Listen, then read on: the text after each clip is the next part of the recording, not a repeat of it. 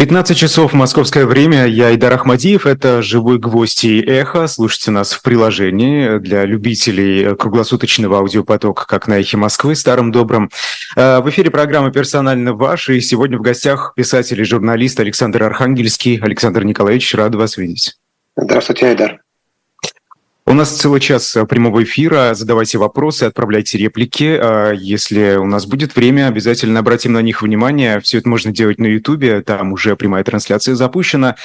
А, ну, а прежде чем мы приступим, небольшая рекламная пауза, чтобы нам потом не отвлекаться. Книжный магазин shop.diletant.media – это не только книжный, да, все-таки вот неправильно я сказал, это такой интернет-магазин, там есть все, а, что а, нужно для поклонников «Живого гвоздя» и «Дилетанта», для наших постоянных слушателей. Вот, например, эксклюзивный мерч – а, его можно заказать в два клика. Появились новые футболки. Это «Будем наблюдать 2.0», где Сергей Бунтман и Алексей Венедиктов изображены. А, Сергей Бунтман в таком, знаете, он как ангел изображен, а Алексей Венедиктов в образе дьявола там. Есть футболка с надписью «Ино. Странный агент», то есть «I know. Странный агент». Оруэлл. Цензура запрещается. Эта футболка уже давно продается и пользуется спросом. Обратите внимание, что доставка новых э, футболок будет осуществляться после 1 октября. Можно заказать сейчас, то бишь это предзаказ, да, указать ваш размер, э, ну и ждать остается. Спасибо всем, кто таким образом помогает нашей работе. Александр Николаевич, э, вы с Татьяной Сорокиной работаете над документальным фильмом «Родина» об иеромонахе Иоанне Гуайте, который родился в Италии, э, писал об Армении, служил в России, человек уникальной судьбы, на мой взгляд. Вот значительная часть этой ленты посвящена Армении, месту духовного притяжения Гуайта, как э, написано в описании к фильму, и поэтому я считаю, что мы не можем пропустить то, что происходит в этом регионе. Начнем с этого так, так называемая антитеррористическая операция в Нагорном Карабахе, которую вчера начал Азербайджан, и сегодня было объявлено прекращение огня. Как вы для себя квалифицируете происходящее? Ну, давайте разделим чисто политические аспекты. Э, и, и это вопрос анализа военного, экономического и эмоциональной вещи. Что касается эмоционального состояния, то, конечно, это трагический день для Армении, потому что, называя вещи своими именами, э, соглашение, которое, согласи... соглашение, которое согласилось, извините за тавтологию, э, э, принять руководство Карабаха, это капитуляция. Вторая капитуляция за последние несколько лет. Первая была подписана Пашиняном, и это была капитуляция армянской армии в 44-дневной войне. И сейчас это однодневная фактически война, начатая Азербайджаном, но, э, которая привела к, ну, для Армении, я не знаю, как для Армении в целом, но для Карабаха к катастрофическим последствиям. Э, при этом совершенно очевидно, что дело шло к подписанию так называемых мирных соглашений. Э, я сейчас не берусь их оценивать. Армяне даже сами определить свое отношение к тому, как что сегодня с тавтологией отношения отношений. Э, как они относятся к подписанию такого, такого рода документов, но пошло по, по наихудшему всех возможных сценариев. То есть в результате все равно мирные соглашения будут подписаны, судя по всему, но это происходит в результате очередного падения оружия. Да? То есть мы применили, Азербайджан применил оружие, и сразу стало ясно, что карабахские войска не выдержат. Э, там есть вещи, которые я не понимаю из официальных заявлений. Я внимательно прочитал, как только появилась на Медиамаксе русская версия этого соглашения э, армянского э, замечательное информационное агентство. Там вопрос. Пашинян отрицал, что там есть армянские войска. В соглашении написано, что будет обеспечен вывод армя... остатков армянских войск. То есть были они, не были. Да, тут действительно вопросы... не состыковка, это правда. Не состыковка. Э, совершенно непонятно, зачем было менять руководство Нагорного Карабаха с людей лояльных Пашиняну на людей Пашиняну нелояльных, чтобы они сделали ровно то же самое, только с унизительной еще составляющей. Э, тут загадка для меня, и я почему отделил политические аспекты, потому что, ну, наверное, политолог сумел бы это связать с перспективами 26 года, с выборами руководства Армении в 26 году, с предстоящими выборами э, мэра армянской столицы Еревана – Э, и провел бы какие-то глубокие наблюдения. Я таких наблюдений провести не решусь, но я точно знаю, что для большинства жителей Армении это, с одной стороны, э, трагическая дата, с другой стороны, это такая трагедия, которая закрывает какую-то новой болью, закрывает прежнюю боль. А, прежняя боль была связана с тем, что весь мир не признает Карабах, что мир не обращает внимания на насилие, что мир не поддерживает карабахцев в состоянии, когда они фактически на грани реального, не на грани, даже отчасти за грани реального голода.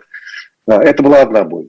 Теперь будет боль другая, потому что я очень боюсь, что все пойдет по сценарию сербской крайны, когда, э, я напомню слушателям и зрителям, что во время Югослав... Большой Югославской войны практически всех жителей сербской краины выселили с насиженных мест. Давайте не будем только обсуждать справедливо и несправедливо. С точки зрения этической, с точки зрения человеческой, несправедливо, потому что не бывает справедливые муки, которые мы приносим мирным э, гражданам. Э, армия делает одно, граждане живут по-другому, и это точно совершенно что несправедливо.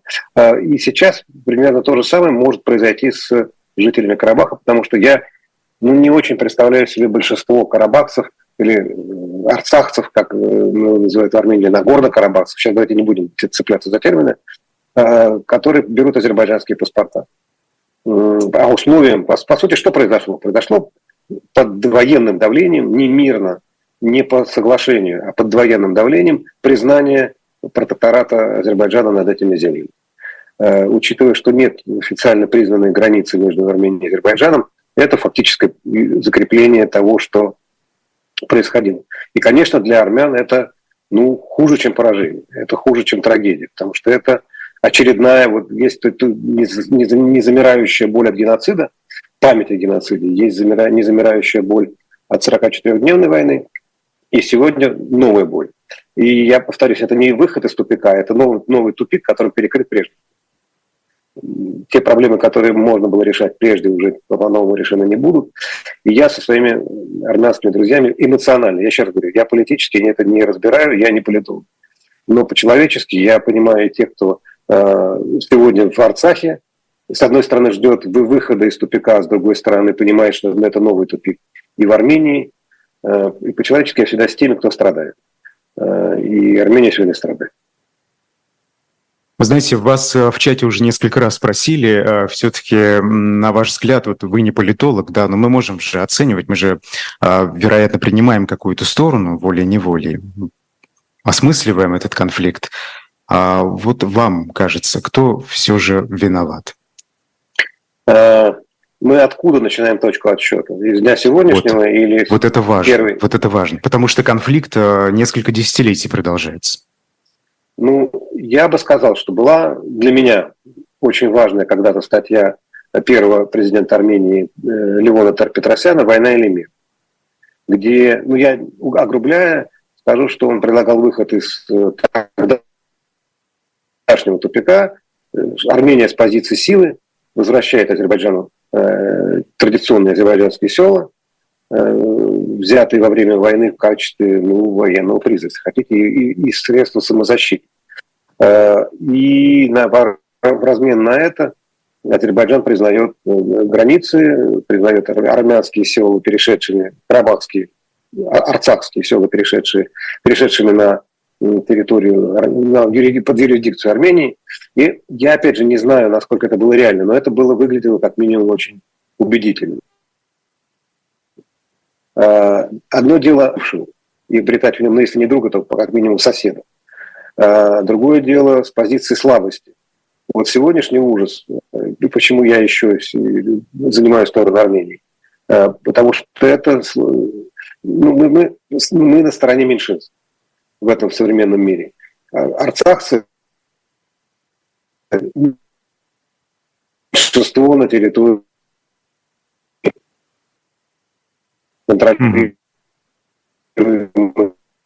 Александр Николаевич, а, я вот, да, у нас потом... какие-то проблемы со связью, судя по всему. Прошу сообщить коллег, это у меня только так или вообще а, у всех? Александр Николаевич немного подвисает. Вы меня слышите? Я вас слышу, я подвисаю, потому что это довольно тяжелая это, э, это тяжелая тема, да. Но вот несколько слов не могли разобрать. Если можете повторить, пожалуйста, последние два предложения, несколько секунд того, что вы говорили. Э, да, ну еще раз, я с теми, кто в состоянии боли, с теми, кто в состоянии меньшинства. Арцакцы, окруженные Азербайджаном, это меньшинство. Я с ними. И, ну и, опять же, история с Лачинским коридором. Это тоже довольно гнусная история, потому что, да, мы понимаем, что Агдамское направление было открыто, но это развилка, в которую попало арцакское население – вы либо принимаете Агдамское направление, Агдамскую дорогу, и тогда вы фактически признаете господство Азербайджана, или вы э, отказываетесь от этого направления пути и соглашаетесь только на Лачинский коридор. Э, или-или. Поэтому, когда твоего соседа, друга, брата, сестру, товарища и оппонента э, ловят в такую развилку, то ты с теми, кто в этой развилке находится. У кого на самом деле хорошего выхода нет. Поэтому, разумеется, страдало население арцахское, страдает и будет страдать Армения. Но это та стадия неизбежности, в Армении появляется еще одна боль. А у Азербайджана еще один повод для радости. Но я бы хотел сказать, что иногда проигрывать полезнее, чем выигрывать. Это нам показывает mm-hmm. пример э, Швеции, которая сумела когда-то, много уже десятилетий, даже веков назад, осмыслить свое поражение как шанс на будущее. И даже в Швеции есть памятник затонувшему кораблю, который помешал, именно затонувший да, корабль, который не позволил шведскому флоту стать флотом но неоимперским. И Швеция благодарит судьбу за то, что она не стала имперской страной и стала страной людей. Я очень желаю Армении, чтобы это страдание привело к такому же выходу. Потому чтобы это было не поражение в не поражение как отчаяние, а, а поражение как шанс на внутреннюю победу и стремление не в не военную победу, а стремление к строительству нового, открытого, демократического, не авторитарного и не вождистского государства. Mm-hmm. Азербайджан силен, но его политическая модель мне уж, мягко говоря, не близка. Да, мягко говоря. А, э, вы знаете, ведь э, часто поражение не только в военных конфликтах, поражение, вот, например, развал Советского Союза, да, это можно, это для кого-то это поражение, да, геополитическая катастрофа, как когда-то сказал Владимир Путин. И вот эти поражения, они приводят а, не к осмыслению а, роли да, страны в будущем, не к тому, не к перерождению, не к прогрессу во многих отношениях, но к наоборот, к, этой, к возврату, да, к попытке постоянно, к, к реваншу, реваншизм, о котором сейчас очень много говорят. А вот скажите, когда э, этот реваншизм, реваншизм берет вверх, а, что, что в этом случае играет большую главную роль? А в каком направлении пойдет страна, на ваш взгляд? Вы имеете в виду Армению? Армению, да, например, или любую другую страну, да. Вот почему, например, Россия пошла по другому пути? А... Ну, боль не была проработана, не была проговорена. Э, подарок судьбы исторический, который нам выпал, был осмыслен как заслуженное торжество справедливости, вместо того, чтобы как чудо, осмыслить это как чудо и использовать чудо для того, чтобы поменяться самим и поменять мир вокруг себя. Но еще один пункт в истории с Карабахом, Арцахом, Нагорным Карабахом. Э, видите, как корректно стараюсь перебрать все, все, все возможные версии названия, потому что каждый имеет право на свое название, э, и это последнее, о чем имеет смысл спорить. Так вот, это проблема миротворцев, потому что и проблема взаимоотношений Армении и России. Э, я знаю, что вчера уже блокировали российское посольство, и я бы надеялся, что отношение к официальному российскому представительству и к российской власти не распространялось на россиян, которые живут в Армении. Их там очень много особенно после э, событий 22-20, э, ну, событий 22 и 23 годов, э, там огромная община возникла в разных городах. эта община разделяет Арменией и ее судьбу. Я не знаю ни одного человека, живущего из россиян, выходцев из России, которые не, не, не отождествляли себе себя сегодня с армянским населением. Я надеюсь, что это не приведет к ухудшению человеческих отношений, человеческих взаимосвязей. Потому что, конечно, так вещи своими именами, если, правильно, если я правильно понимаю смысл заявлений э, о Нагорном, ситуации в Нагорном Карабахе, э, ну, Россия сдала ключи от э, армянского конфликта. Одно дело была 44-дневная война, когда Пашинян делал еще не очень мне понятно, и когда он до последнего дня обманывал население, уверяя, что все в порядке, и завтра уже будет победа, а потом утром выходит и в эфир говорит, у нас все кончилось, у нас нет ни боеприпасов, ни, боеприпасов, ни людей. Ну, что тут скажешь? Это трагедия. В этот раз этого могло, можно было избежать, но я не знаю насчет того, можно ли было избежать подписания мирных соглашений. Мне кажется, что уже нет.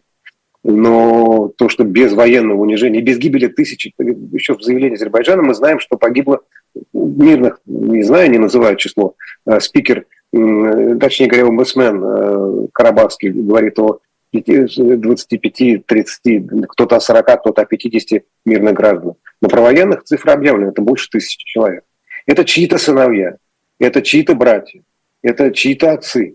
Э, и это горе матерей, это горе всех. Поэтому Россия сдала ключи. Виновата ли она в том, что грянул Азербайджана новый, точнее говоря, что начался новый виток Азербайджана армянского конфликта, я не знаю, но, конечно, у Армении есть повод для обиды. Э, я бы надеялся, что эта обида не человеческая, а политическая. Пусть останется в зоне политики. Вас спрашивают в чате, а наверняка вы успели э, познакомиться с мнением э, жителей Армении да, по поводу Арцаха, Нагорного Карабаха. Собственно, Почему для армян Нагорный Карабах настолько важная территория? И не только территория это. Что это вот для армян Нагорный Карабах? Ну, для армян в вечности или для армян здесь и сейчас? Здесь и сейчас, да. Говорим о людях, которые вот наши современники, да. Ну, во-первых, это тоже а, Армения в течение долгих десятилетий, даже столетий не побеждала в войны. Э, армяно-азербайджанская первая война – это победа э, армянского оружия, силы армянского оружия, и это связано, конечно, с темой Карабах. Это раз. Э, два. Это территория, которая всегда была пограничной. Это боль передачи территории, которую ты считаешь своей, под юрисдикцию другого государства. И это 20-е годы. Это переселение, это споры о том, кто раньше появился на этой территории. Армянские церкви, которые там стоят от века, или азербайджанские мастерские, когда э, Золотских, да, э, это память о прошлом и путь в будущее. Это символ того, что Армения могла себе позволить в этой истории. Сегодня в Армении может возникнуть ощущение, что помимо геноцида э, турецкого э, возникает новый геноцид, да, новое исчезновение, потому что, я повторюсь, у меня ощущение, что люди покинут большей частью э, арцахскую землю. И тогда это будет вынесенная родина. То есть это родина, которая, до которой не дотянешься. Это родина, которая оставила тебя, которая остается в, в снах, но исчезает в реальности. Конечно, это здесь... И кроме того, это символ присутствия Армении в мире и отношения к Армении в мире. Потому что мы точно знаем, что э, редкий случай, когда э, Запад скорее на стороне силы, чем на стороне слабости. Мировая практика, мы на стороне слабых в противостоянии сильным. Здесь Азербайджан сильнее, мир, тем не менее, на его стороне. Но тут опять же вопрос, почему Армения когда-то давно не признала Карабах сама, как самостоятельное государство. Это, опять же, пусть политологи ответят, но для меня это загадка. Я этого не понимаю. А, и это человеческие связи, и это боль 44-дневной проигранной войны, а, и это новое национальное унижение, и это сострадание тем, кто последние месяцы жил практически без еды, воды, и ну, понятно, что какие-то запасы были, но они истощались на нас на глазах. Э, это конгломерат всего совсем смешанного. Но есть еще 19 век, когда Туркманчайский мирный договор, просто мы в историю сейчас, наверное, я думаю, не полезем, когда справедливо или несправедливо э, были частью заселены земли, частью возвращены земли. Но в истории лучше не начинать вопрос, не ставить вопрос о том, кто кому чего должен вернуть или э, сколько лет это было на твоей, твоей территории. Это как про Крым. Сколько лет Крым был э, российским, сколько турецким, сколько греческим, сколько итальянским. По факту важно только одно, юридически. Ну, что мы признаем? Карабах не был признан миром, э, антиармянское лобби было очень сильным, надо сказать, особенно в Англии. Э, и нужно понимать, что традиции европейской дипломатии, особенно английской, в восточном ее направлении, это, конечно, традиции, связанные с Персией, Ираном и нынешним направлением Азербайджана. Mm-hmm. И сочувствие мира к Азербайджану гораздо выше, чем сочувствие к Армении, что тоже отдельно армянское. Давайте э, поговорим про людей все-таки, да, про их отношения. Э, политику попытаем, попытаемся отбросить, э, там очень много тонкостей, это правда, но смотрите, вы упомянули Крым. Мы сейчас видим, что происходит в Ереване. Люди выходят на протесты из-за Нагорного Карабаха, из-за действий, в том числе и премьер-министра Никола Пашиняна, который, по мнению протестующих, не спасает да, это Нагорный Карабах. Основная часть населения Нагорного Карабаха – это армяне. И, собственно, вот основа да, этой самой тесной связи между Арменией и Нагорным Карабахом и основа отношений жителей Армении к происходящему в Нагорном Карабахе. А скажите, вот готовы ли россияне, которые э, признают аннексию Крыма, имеется в виду присоединение Крыма, считают это правильным, вот существует ли у них такая тесная связь, на ваш взгляд, с русскими, которые живут в Крыму? Или это связь э, искусственная, созданная э, пропагандой в последние годы, и, собственно, когда, если что-то произойдет, то никто и не выйдет в защиту? А, ну, с одной стороны, это ну, такой имперский комплекс, который мы проморгали. А, никто не прорабатывал тему имперского, имперской боли. То есть к ней относились с презрением либеральные мыслители. А, хотя это не иллюзорная боль. Она вот реально существует. Империя вещь ужасная, особенно здесь и сейчас. Но имперские травмы – это такие же травмы, как и любые другие, либо лечат, либо они начинают кровоточить, а кровоточа они начинают воспаление всего организма. Поэтому, конечно, Крым был такой компенсацией за непроговоренное, непрожитое исчезновение великой страны, которые люди, с которой люди себя ассоциировали. Была ли она великой, это мы сейчас не, не оспариваем, мы про ощущение людей. И Путин выговорил э, ощущение этого большинства. Геополитическая катастрофа, э, самая, как, как ну, конечно, катастрофа, если смотреть с точки зрения прежнего государства. Но это одновременно гигантский шанс. Ну, не, ну ладно, это не, не важно.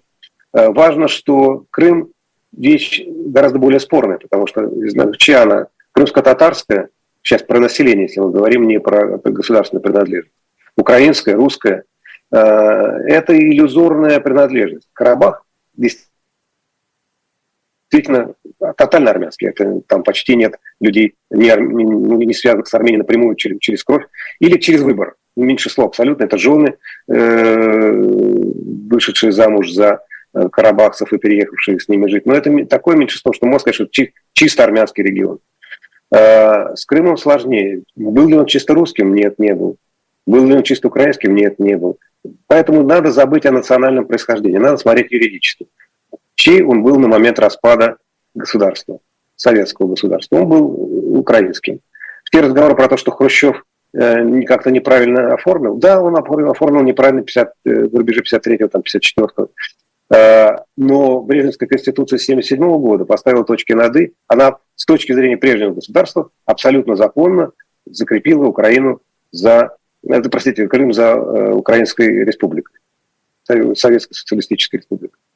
Поэтому на момент распада, да, это была территория Украины. Дальше первый документ нам после распада. Это Будапештский меморандум 93 года, э, где, я, если я правильно помню, вся зарубежная собственность, ядерное оружие – Э, и огромное количество вещей, связанных с наследием советским, перешло к России именно потому, что Россия подписала этот Будапештский меморандум с согласием на передачу Поэтому если мы выводим из исторической плоскости в юридическую, там все просто. С Карабахом просто наоборот, но просто с точки зрения населения, армянское.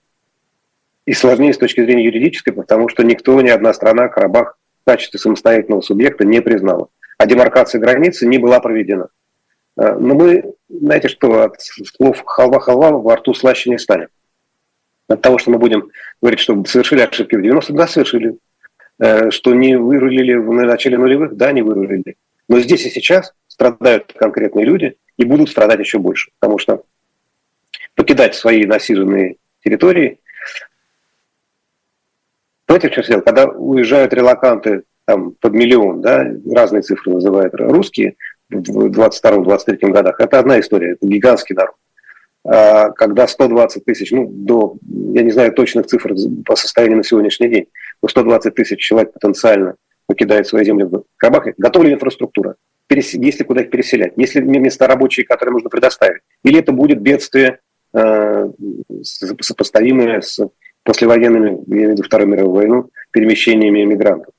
Э, это страдание. Там, где страдания, мы должны быть гуманистами, независимо от того, на чьей стороне. Вот мне очень понравилось то, что написал э, сегодня в Фейсбуке, запрещенная социальная сеть, э, один из очень крупных российских экономистов, Евгений Колупов.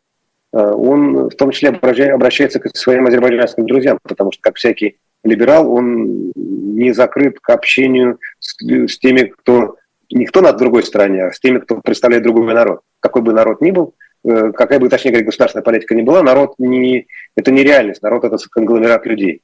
Э, и он обращается конкретно к своим азербайджанским друзьям с просьбой понять, что такое Карабах и что такое Арцах для э, армянина.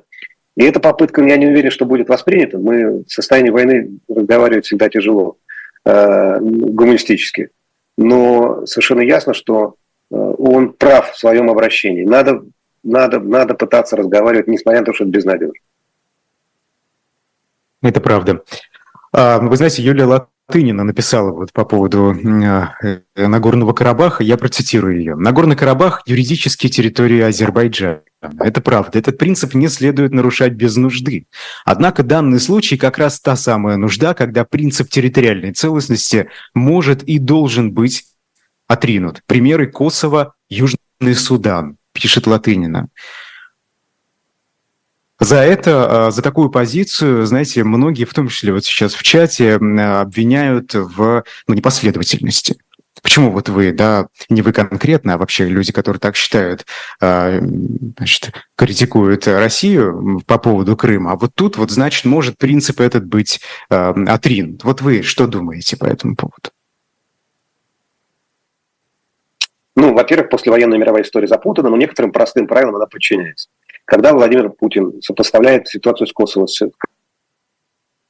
крымской ситуацией, он это делал неоднократно. Ну, в последнее время не до этого, но много раз говорил о том. Э, ему легко возразить. Нет прямой аналогии, потому что Косово изъято из э, Послевоенный мир, среди прочего, держался на двух взаимоисключающих правилах, которые были погашены третьим правилом. Что это за правило? Первое. Мы, мы, мы признаем взаимоисключающие принципы права народов на самоопределение и незыблемости государственной границы. Вообще-то говоря, и либо-либо. Но мир признал после Потсдамской конференции э, и то, и другое. Что было компенсаторным механизмом? Непроговоренное, но по факту действующее соглашение о том, что мы не признаем э, присоединение, признаем только распады сразу мне можно сказать, а как же бы признали ГДР, ФРГ? Это не присоединение, это воссоединение. Когда Северная Корея с Южной встретятся и обнимутся, это будет воссоединение, не присоединение. А вот оторвать кусок у одного государства и передать другому, независимо от того, право это государство, не право, это технически невозможно. Косово, справедливо или несправедливо, сейчас не вникаем, было изъято из государственного тела Сербии, но не передано э, Албании. Поэтому в чем Латынина права и в чем одновременно не права, потому что действуют эти три правила, которые, ну, как, знаете, как в анекдоте про Васю Наперсточника, или здесь, или здесь, или здесь. Как мир согласится, так он и готов. Но, но повторяю, принцип не войны. Он прагматичен абсолютно. А теперь Карабах, Косово. Я очень боюсь. Я сейчас буду бегать, мекать и выбирать слова, чтобы не наступить на э, грабли. Но э, Косово было отъято из, из тела Сербии после этнических чисток. Не просто так. Э, мир вступился за Косово не как за территорию, которая имеет или не имеет права на объединение, а как за территорию, где были проведены этнические чистки. Если, не дай бог, э, будет выселение э, армян э, насильственное под дулами автоматов, если те армяне, которые откажутся, а таких будет большинство, я уверен, от азербайджанских паспортов, будут преследоваться, преследоваться физически, мир может пересмотреть свое отношение к Карабаху. Но это цена неприемлемая, с моей точки зрения. То есть желать, чтобы мир переменил свою позицию и согласился на отъятие э, Арцаха из Азербайджана только за счет того, что пострадают физические люди, будет насилие, Я в современном мире все-таки единица измерения человека, а не территория. Вот, поэтому чем больше людей удастся сберечь, и чем меньше будет напряжения, тем, э, тем лучше. Хотя, повторюсь, боль будет неизлечимой. Но лучше иметь неизлечимую боль, чем, чем прощаться с людьми. Понятно, да. знаете, я очень осторожно стараюсь высказываться, потому что ну, иначе получится, что накликал, но вот не хочу накликать. Я очень надеюсь, что какой-то чудесный вариант вдруг обнаружит. Ну, рефлексия – это вообще хорошо, да, а, нам этого не хватает сегодня. А, поэтому обсуждать даже... Ну, только не надо провоцировать, да, вот. Что-что? Только не надо провоцировать никого ни на какие действия. А, ну, конечно, нет, конечно, нет, да. А, и не стоит рефлексировать так, как это делает э, учебник Мединского, правильно? А те события, он которые не, еще не завершились. Не он не рефлексирует. Ну вот, да, это в кавычках. Просто дает, он дает просто готовый оценку. Это правда. Да, хорошо. Вы знаете, вас спрашивают про формулу мира. Вот такие конфликты, которые зародились много десятилетий назад, есть ли вообще формула мира? Можно ли как-то их сегодня решить, эти конфликты, так что достигнуть компромисса, что ли? А, крепкого компромисса, крепкого соглашения, чтобы это вновь, а, этот конфликт не дал о себе знать э, спустя много лет? Или таких решений просто не существует? Ну, в сегодняшних обстоятельствах, скорее всего, таких решений просто не существует. Почему? Почему в сегодняшних? На будущее ну, потому что мир не возле лежит, э, и он крайне несовершенен. Человечество не дозрело до каких-то более гуманных, объемных и сложных, многофигурных решений. Э, но, но стремиться к этому нужно. То есть, грубо говоря, надо трезво понимать, что возможно сегодня, что невозможно сегодня. Но стремиться к чему-то, что возможно станет завтра и послезавтра. Э, ну, совершенно очевидно, что, например, в отношениях с Турцией роковой разлом – это геноцид. Э, и отказ Турции признать геноцид. Э, Турция не признает геноцид по моральным соображениям, но и по политическим тоже, потому что как только она признает геноцид, исчезнет почва для э, вечного так называемого конфликта, и появится перспектива гуманитарного сотрудничества, которая не в пользу действующей турецкой элиты. Поэтому она будет держаться. И только отдельные интеллектуалы турецкие, как Архан Памук, будут высказываться, признавая геноцид. Или интеллектуалы, живущие в крупных городах, когда убивают редактора армянской газеты стамбульской, будут выходить в его память на улице, при том, что они могут как угодно относиться к армянам, но они переступают через свое национальное чувство ради того, чтобы ну, не допустить насилия, не поддержать насилие. Э, поэтому когда-нибудь будут найдены формулировки. Ну, смотрите, когда Лев Николаевич Толстой предлагал э, политику ненасилия, казалось, что это бред. Над ним смеялись, э, его освистывали. Это казалось бредом до тех пор, пока не появился Ганди и не сложились исторические обстоятельства, чтобы политика э, ненасилия, как, именно как политика, взяла да и осуществилась. Или Владимира Соловьева есть такой текст «Три разговора о войне, мире и прогрессе», это знаменитый русский философ, э, где тоже бредовая для его времени, для рубежа веков идея о том, что возможно мирная политика. Ну, политика это всегда, всегда оказалась вдруг возможно. Так и здесь. Рано или поздно начнутся иные подходы, появятся иные подходы, но проблема заключается в том, что мы, среди прочего, в результате э, событий 22-23 годов разрушили мир и порядок после Потсдамских. Э, mm-hmm. Те соглашения, на которых держался мир, плохой, худой, гнусный подчас, лживый, но все-таки мир э, больше полувека, эти правила и порядки рухнули. Будут дальше формироваться новые. Почему, среди прочего, карабахский сюжет вычленяется из общего ряда? Потому что он в поствоенной ситуации. Мы, э, еще нет нового Потсдама, еще не, мы не понимаем, как будет устроен мир, но ясно, что прежние правила перестали действовать. Э, и возможно ли было обойтись без подписания мирных соглашений? Ну, я боюсь, что нет. Просто потому что, не потому что я союз, сочувственник Шумяна, я ему не, не враг, не союзник, а, не, мое дело, что он делает. А, но совершенно очевидно, что альтернативой этим трагическим мирным соглашениям является те же самые соглашения, только под дулом а, автомата, танка и плюнуть. Александр Николаевич, ну, расскажите, российско-украинский конфликт вот с этой точки зрения, он проще в том плане, что э, решить его э, проще, чем карабахский или нет? Ну, как выражается Екатерина Шульман, 140 миллионов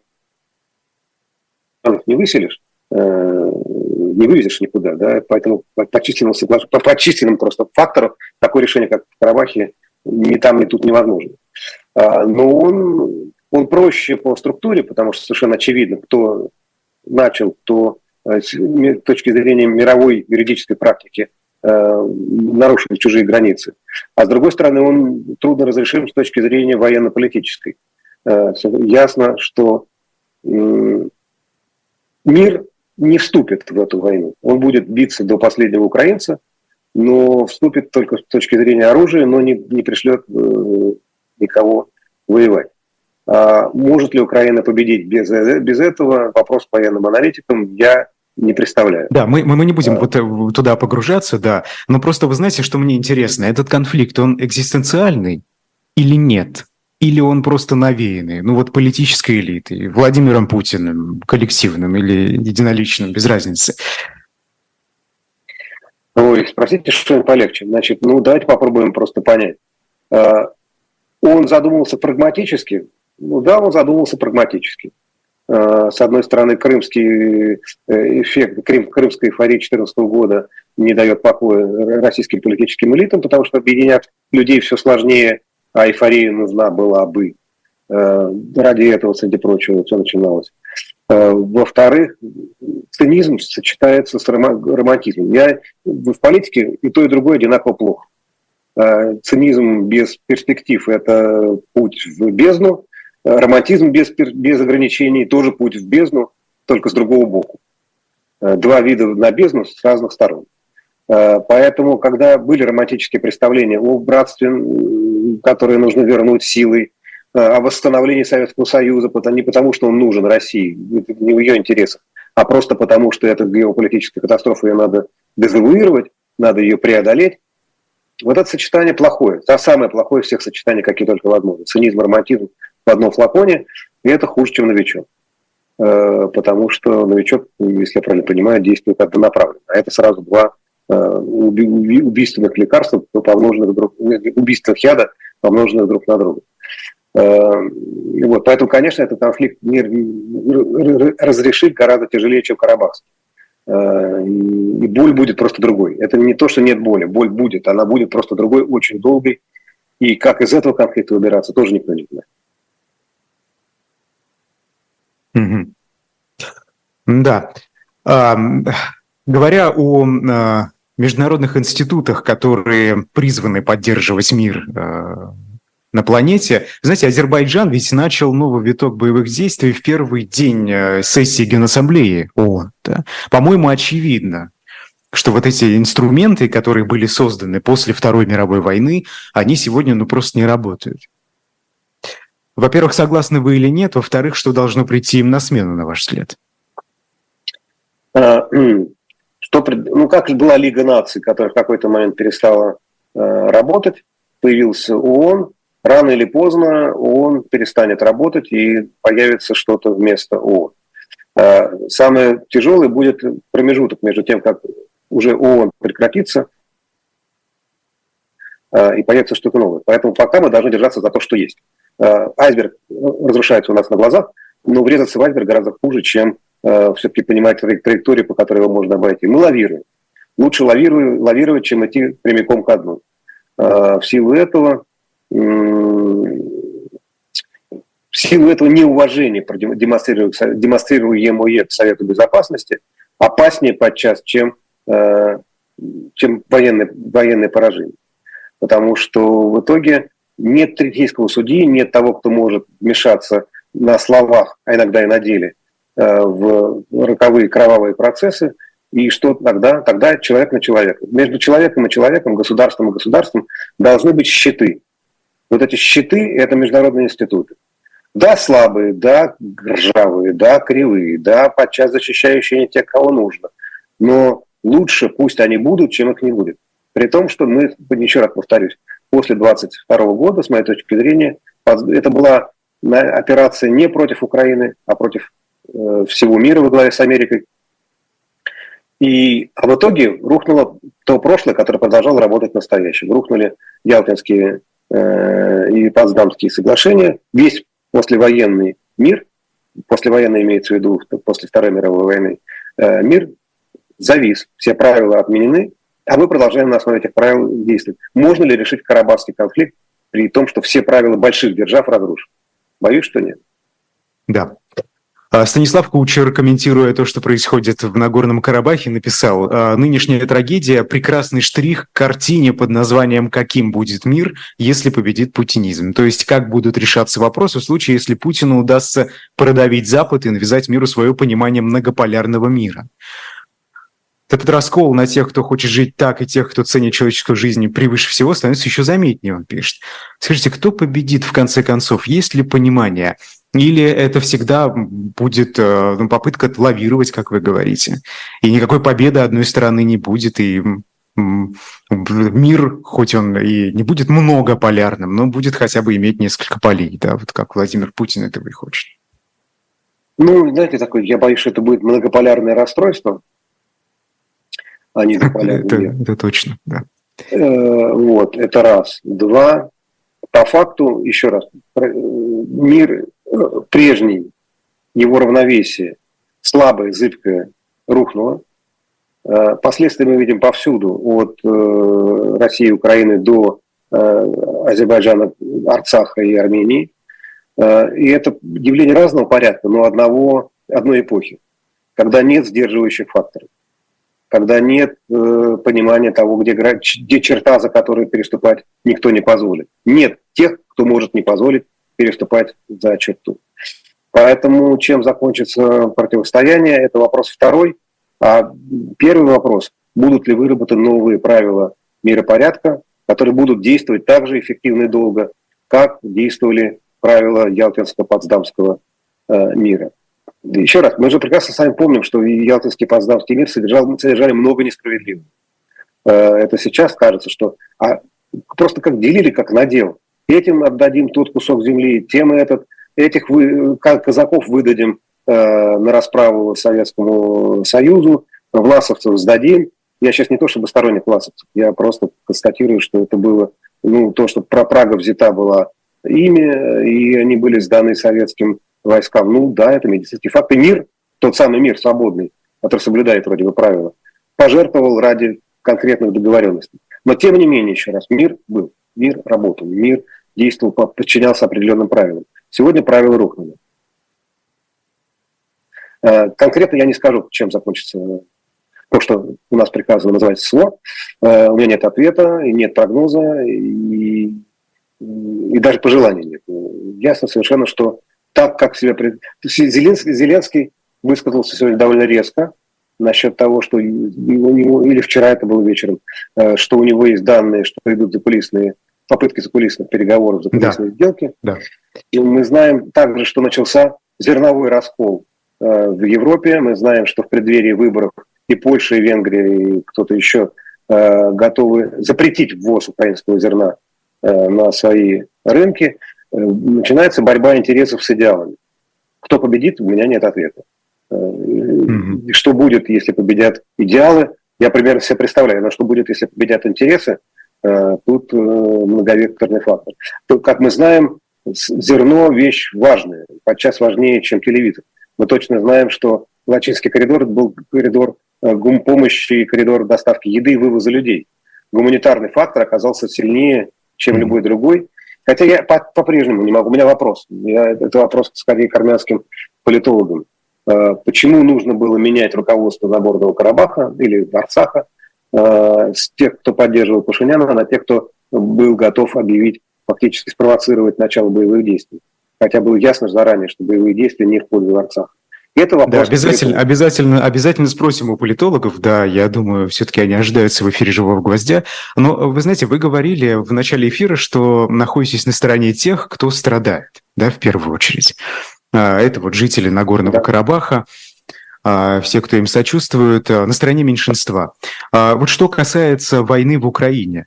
Мы знаем эти знаменитые призывы Григория Явлинского, не только его, да, остановить боевые действия, потому что каждый день умирают люди. Не только мирные жители, но и военные с обеих сторон. Вот мы сейчас с вами говорим, что Зеленский, значит, вчера говорил о закулисных теневых сделках. Действительно, такие голоса раздаются. Вот в данном-то случае на стороне кого вы в первую очередь? Тех, кто говорит, что останавливаться нельзя ни в коем случае, нельзя ни в коем случае никакие договоры подписывать? Или на стороне, а, условно, Григория Явлинского? Э, я был на стороне Григория Явлинского перед выборами 2022 года. И вместе с э, Володей, Владимиром Карамурзой э, участвовал в поддерживал, хотя я никогда не голосовал за Яблоко, но я поддерживал в этот раз, потому что единственная партия на выборах, которая была против надвигающейся войны, исчезновения мира, э, была партия Явлинского. И как бы я, чтобы я политически не думал про перспективы этой партии, я был с теми, кто за э, мирное соглашение. Но одно дело остановить войну на подходах, а другое дело принимать решения поперек военных действий. Э, для того, чтобы мирные переговоры состоялись, нужны, нужно ощущение, что война себя исчерпала. Увы, если мы, мы как реалисты будем смотреть. Потому что как только вы соглашаетесь на мирные переговоры до того, как определился мир, вы, во-первых, получаете оппозицию с обеих сторон, у вас ни Украина, ни Россия на это не пойдут. А, во-вторых, каждый будет тянуть это дело на себя. С третьей стороны, нет взаимного доверия, то какие вообще мирные переговоры? Мирные переговоры о чем? Мир – это все-таки условия мира, правда? Это не, не только состояние отсутствия боевых действий. А, в какой-то момент, наверное, не сейчас, в какой-то момент может стать вопрос о э, остановке боевых действий. Не о мире, не о перемирии. Потому что, повторюсь, нет предмета для переговоров. Непонятно, что кто принимает за, за мир. Но э, фиксация в точке столкновения – Такая возможность. Дальше, сработает это или не сработает? На первом шаге, разумеется, не сработает. Будут бесконечные нарушения, будут попытки использовать это в качестве передышки. Э, короче, это было переговоры. между Арменией и Азербайджаном, собственно. Вот. Да, Далеко ходить но не в будем. итоге, да. Но при, но при этом э, ни Армения, ни Азербайджан не использовали свой исторический шанс, когда это было возможно на рубеже э, веков. Э, то, что происходит между Россией и Украиной, это другого типа конфликт повторюсь, он гораздо более мощный, он гораздо более многофигурный. За ним стоят такие игроки, которые не стоят за армяно-азербайджанским конфликтом. Там тоже есть свои игроки, там есть Турция, с одной стороны, там есть Европейский Союз, который борется с Россией за зону влияния. Э, и есть Россия, которая ничего не сделала для, для Армении э, последние годы, год, скажем так но при этом не хотела сдавать позиции миротворческие и так далее и тому подобное. Но это другой, другой тип конфликта, поэтому нет. Вот когда Юлинский говорит о том, что надо немедленно остановить войну, я в идеале за, а в реальности понимаю, что это кончится еще больше крови. То есть для достижения стабильного мира и предотвращения убийств в будущем нужна все-таки война. То есть убийство убийством. Не надо начинать войн, если начали, не заканчивайте прежде времени, потому что вы э, просто ведете к еще большей войне. Понимаете, да? Если у вас, не знаю, банда разбойников захватила заложников и говорит, сейчас я заложников убью, уйдите, с, э, отдайте нам село целиком, то вы не будете идти навстречу разбойникам, потому что э, село погибнет, будет вырезано полностью. Понимаете, да? Трагическое решение. Но стремиться к тому, чтобы мир был достигнут, нужно. Но здесь и сейчас я не вижу для этого условий. Да, у нас мало времени осталось, поэтому давайте пару слов буквально о фильме «Родина», потому что это очень интересно. А, во-первых, на какой стадии, если можно коротко? Мы сняли треть примерно фильма. 12 а, октября полетим в Армению, потому что отец Джованни говорит, он человек между цивилизациями, между культурами, соединитель, а не разрушитель. А, и будем встречаться с его как бы духовной, на его духовной родине с разными людьми. С теми, кто считает, что Родина незыблема, и нужно воевать за нее, с теми, кто считает, что Родина вторична, а первичен человек, с теми, кто поменял место жительства с релакантами, репатриантами, и будем разговоры говорить.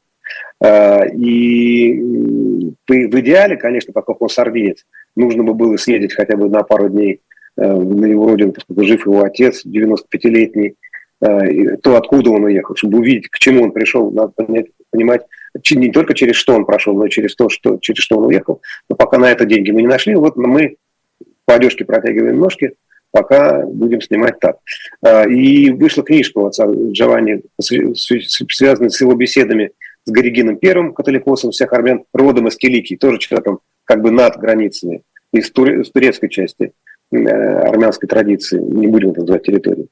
А, и это будет презентация в Ереване, ну, я надеюсь, что это будет очень важная поездка. Мы поедем, пойдем туда в горы, куда, куда повыше. А в какую точку придем, не скажу, чтобы не сказать. Угу. Интересно. А, да. А, вы знаете, вот в описании на сайте Планеты.ру, где вы собирали деньги на съемки фильма, написано «Мы смотрим на Армению глазами отца Джованни, вместе думаем над тем, что значит жить за пределами Отечества и сохранять себя. Поездка неизбежно сталкивает его с релакантами. Их опытом Армении после а, и вместо России. Эти диалоги – один из лейтмотивов фильма. Ну вот эм, действительно, релакантов очень много из России, которые сейчас э, живут в Армении. А, что вообще эм, э, значит жить за пределами Отечества? Вот что они рассказывают? А, ну, во-первых, мы немножко расширили да, диапазон. Там не будут не только э, релаканты, живущие в Армении, и не только релаканты. То есть это армянские репатрианты. Не хочется, чтобы был фильм только о русских проблемах. Это все-таки проблемы выходящие за пределы э, русской чистой ситуации. Но вот мы снимали эпизод в э, море, ну, понятно, что в Армении сегодня никакого моря нет, но чтобы метафора всемирного потока, в котором мы все оказались, проблема корней почвы была реальностью, мы снимали на лодке, где живет журналист «Эхо Санкт-Петербурга», или как сейчас эта программа, я точно не знаю, Арсений Верснин, который одновременно еще и археолог подводный. И он когда-то купил себе лодку еще до военных событий и ушел. Да, когда все случилось, 24 февраля, сел в самолет и улетел жить на лодку. А, и живет теперь между, между странами, народами. И вот этот кусок мы уже записали, разговор отца Джани, который тоже живет между странами народами. Потому что родина Сардиния, а где это Сардиния? И как вообще можно было променять эту теплую, солнечную, уютную, легкую страну на снежную, зимнюю? Но поменял, полюбил, и пытается не уехать. По крайней мере, все, что от него зависит, э, старается сделать. Поэтому будут встречи с релакантами разными. Я сейчас не хочу раскрывать э, заранее, mm-hmm. кто, кто. Э, более того, там один, одна-две встречи, про которые даже сам Джованни не знает, потому что должен быть эффект неожиданности. Кадр должен жить, он не должен быть запланирован. И мы запланировали, а он в этом кадре окажется. И встречи некоторые для него будут сюрпризом. Но повторяю, то есть это фильм не о релакантах, это фильм о том вообще в современном мире, остались ли Родина и вера. Мы берем две самые неочевидные вещи. Если поговорите сегодня с человеком нового поколения, которому вы принадлежите, да, своими сверстниками, э, то вера будет с легкой иронией, Родина с недоумением. Э, слишком пафосно одно, слишком неочевидно другое. Э, меня спросили, зачем же вы выбираете такого героя, который, про которого смотреть не будут, потому что ну, кто будет смотреть про священника, да еще и ищущего Родину. Вот это самое интересное, поговорить о том, что стало неочевидно, как жить в мире, где Родина и вера стали под знак вопроса. И в этом смысле для меня что релаканты, что репатрианты, что просто живущие безвыездно в одном и том же месте, что люди гор, что люди равнины, э, что люди моря. Это, это люди. Э, и границы вторичны по отношению к первичным вещам, то есть человеческому. Но иногда вдруг оказывается, что, что бы ты ни думал, ты должен воевать. И поэтому там будет э, разговор с человеком, прошедшим армяно-азербайджанскую войну 44-дневную. Э, сделали в качестве выбора добровольно прошедшего ее. У меня нет готового ответа. И более того, мы часто с Джованни не согласны. Он считает, что Родина есть, я считаю, что Родина вторична сегодня уже по отношению к вещам более важным, метафизическим. Mm-hmm. Ну и хорошо. Александр Николаевич, а мы, мы видим, что сегодня происходит а, в России. Очень много дел о госизмене возбуждается. А, а вообще существует измена Родине, если Родина – это вторично сегодня, на ваш взгляд? А, если человек согласился идти работать э, в условную разведку или спецслужбу или в армию, то тайны, которые он передает, это государственная измена. Вопрос, всегда ли государственная измена тотальное зло? Чаще всего, да, просто потому что ну, предавать нехорошо. Но иногда, возьмем Дитриха Болхофера, да, который пошел, немецкого пастора, который пошел в Бабвер э, с тем, чтобы уничтожать Гитлера. Попался, был казнен, но он был к чему готов? Он был готов к государственной измене. Это была измена во благо или во зло? Это была измена во благо. Поэтому что там думает себе закон, это его дело, что думает спецслужба, это их дело. А я думаю про то, что все зависит от обстоятельств. Пеньковский, который просто передавал э, тайные секреты не для того, чтобы мир спасти, это ну, государственный изменник. А герой Солженицынского романа «В круге первом», э, который звонит в американское посольство и предупреждает о готовящемся ядерном э, взрыве, это герой. Заодно и то же можно стать героем и изменником. А все, что проходит по э, ведомству бриф секретно, мне не важно. Я считаю, что это вопрос 25 и, и повод для расправы часто бывает. Хотя бывает и изменить то, что и напоследок, э, много вопросов, не могу эту тему упустить. Э, в Берлинской государственной опере показали Макбет. Да? А, и, собственно, одну из главных ролей в знаменитой опере про ужасы тирании исполнила Анна Нетребко.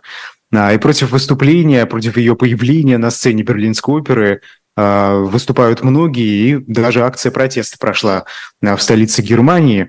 Скажите, на ваш взгляд, справедливо поступают с Нетребко, когда ее критикуют за то, что она была в хороших отношениях, а может и есть, кто его знает, с российским руководством и, собственно, работала на имидж России? А, справедливо или хорошо? Это разные вещи. Справедливо. Так. А, хорошо или, или плохо? Мне кажется, что э, одно дело ее осуждать за ее действия не на оперной сцене, а другое дело стоит вопрос, использовать ее дар во благо или нет. Она принесла извинения за свои ошибки? Э, принесла. Если бы она не принесла, если у нас можно лишить, э, освободить от санкций Березкина, то почему нельзя освободить от э, таких же, но только моральных санкций не требует? Уж точно, что меньше Березкина она нагрешила. Э, как, Но моральные санкции с Березкина никто, наверное, не снимал. Тут все-таки ну, с, не морально. С нее не надо, морально и с нее не надо снимать, а юридически, ну, поет и поет. Хотят ходить, пусть ходят. Э, когда-то Плевака защищал одного священника, проворовавшегося, и в течение пяти минут убедил э, присяжных проголосовать за, за ее освобождение, за его освобождение. Э, как он сказал? В течение долгих лет этот батюшка отпускал вам грехи. Отпустите ее вы Виновата, несет ответственность? Да. Можно простить? Мне кажется, что у них специального зла она не делает. Ну, по глупости что делать? Бывает. Угу. Аллюзии возникают с пьесы Шекспира. Все-таки э, леди Макбет, мы помним, да, подталкивала мужа к убийству короля и захвату трона. А подталкивала ли не трепка и подобные ей э, режим Владимира Путина к захвату трона? Если человек хочет захватить трон, то что бы мы ни делали, мы будем убеждать его в необходимости. Так можно вывернуть наизнанку, сказать, что Навальный подталкивает Путина к абсолютному, э, к абсолютной власти, потому что он боялся, что у него эта власть отнимет. Ну так это проблема Путина, они не, я не сравниваю ни в коей мере, разумеется. Еще раз, не, не трепка была глубоко не права, когда не когда она словесно поддерживала всякого, всякого рода глупости и даже мерзость. А, еще раз, если бы она не признала своей вины, своего, своей ответственности за глупости и гнусности даже, которые да, мелкие, которые она делала, я бы не ставил вопрос о том, чтобы можно или нельзя ее простить. Но она попросила прощения.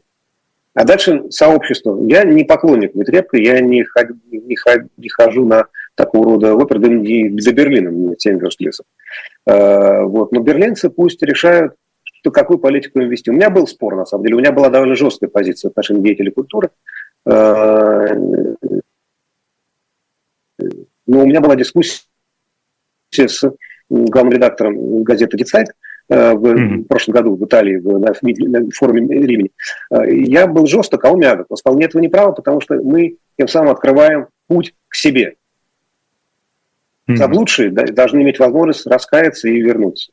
Не все, ну уж не требует. Ух, ну, да, Александр Николаевич, поспорить хочется, конечно, с этой позицией, но времени, к сожалению, нет, поэтому я надеюсь, мы когда-нибудь еще встретимся в эфире «Живого надеюсь. гвоздя» и это обсудим. Да, спасибо большое, персонально спасибо. вашим. Сегодня был писатель и журналист Александр Архангельский, я Идар Ахмадиев. Эфиры на «Живом гвозде» продолжаются. Не